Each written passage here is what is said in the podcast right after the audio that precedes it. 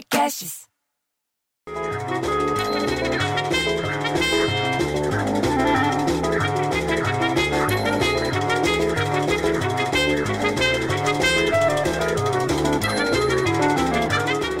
Aí você ouve um zum zum zum lá embaixo, porque a dona Misídia, que vive fazendo confusão, adora uma confusão, perdeu a chave do carro e não consegue achar.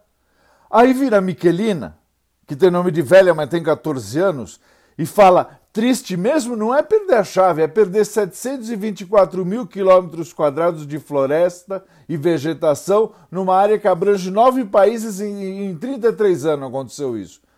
Aí todo mundo fica olhando para a cara dela, daí ela falou, porque a menina vive na Wikipedia, que a área que é conhecida como Pan-Amazônica tem 8 milhões 470 mil metros quadrados, envolve Brasil, Bolívia, Peru, Equador, Colômbia, Venezuela, Suriname, Guiana e Guiana Francesa, está tudo zoada. Aí, claro que a dona Nelly vem lá do outro lado da rua, entendeu? E fala do lado de fora da grade que ela não entra no prédio que os bares no Rio de Janeiro estão ignorando as regras, que passam do horário, logo no primeiro dia de reabertura lá no Rio do, da, das coisas do, do, coronavírus. Diz que os clientes se aglomeraram e eles tiraram a máscara, ninguém estava de máscara, um monte de gente sem máscara. As regras da prefeitura tinham determinado que os estabelecimentos iam funcionar até as 11 da noite. Mas tinha cliente lá continuando nos bares da Zona Sul depois, muito depois da meia-noite. Você acha isso? Num vídeo, os frequentadores chegam a ficar debochando da pandemia que já matou mais de 10 mil pessoas lá no Rio de Janeiro. Eles acham que é uma enrolação tudo isso. Não entenderam ainda que a coisa tá feia? Aliás, falando em enrolar, olha a ideia desse aeroporto, bicho. Uma companhia aérea lá de Taiwan oferece voo de mentira para turista com saudade de viajar. Diz que cerca de 7 mil já se inscreveram para participar da brincadeira. Os selecionados recebem cartão de embarque Passo pela segurança, pela imigração, antes de embarcar num Airbus 330, onde eles recebem informações dos comissários sobre prevenção coronavírus e até embarcam. Normal na aeronave, parece que vai sair. Você simplesmente nunca levanta voo.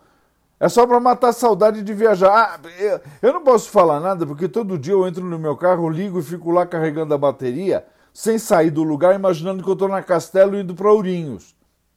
E falando em viajar, lá quem está em São Vicente, no Itararé, a praia desapareceu, bicho, devido à força do mar, que avançou em toda a extensão da faixa de areia de São Vicente. A força da maré foi uma das consequências do tal ciclone bomba.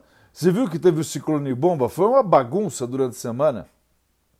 Diz que o impacto foi tanto que, devido à força das ondas, até o Porto de Santos fechou na quarta-feira. Das nove até, meia, até as seis da tarde ficou fechado o Porto de Santos. E para fechar essa sexta-feira, você viu que os pesquisadores da Fiocruz desenvolveram um sistema que usa inteligência artificial. Não é o filme do menino, é a ideia de verdade, inteligência artificial, para identificar a tosse dos pacientes com Covid. Eles começaram a coletar registros de tosse em todo o país. E olha isso, qualquer um com mais de 18 anos pode participar da pesquisa. Basta gravar com o celular ou no computador o áudio da tua tosse e envia pela internet. É só gravar. Quer saber como é que funciona? Entra lá no site soundcov.com. soundcov.com. Tá lá as instruções. Pô, falei do meu carro, eu não desci para ligar ele. Pô, eu fico tão puto quando eu esqueço as coisas, porque eu prefiro ter filho viado que o filho com a bateria riada. Ah!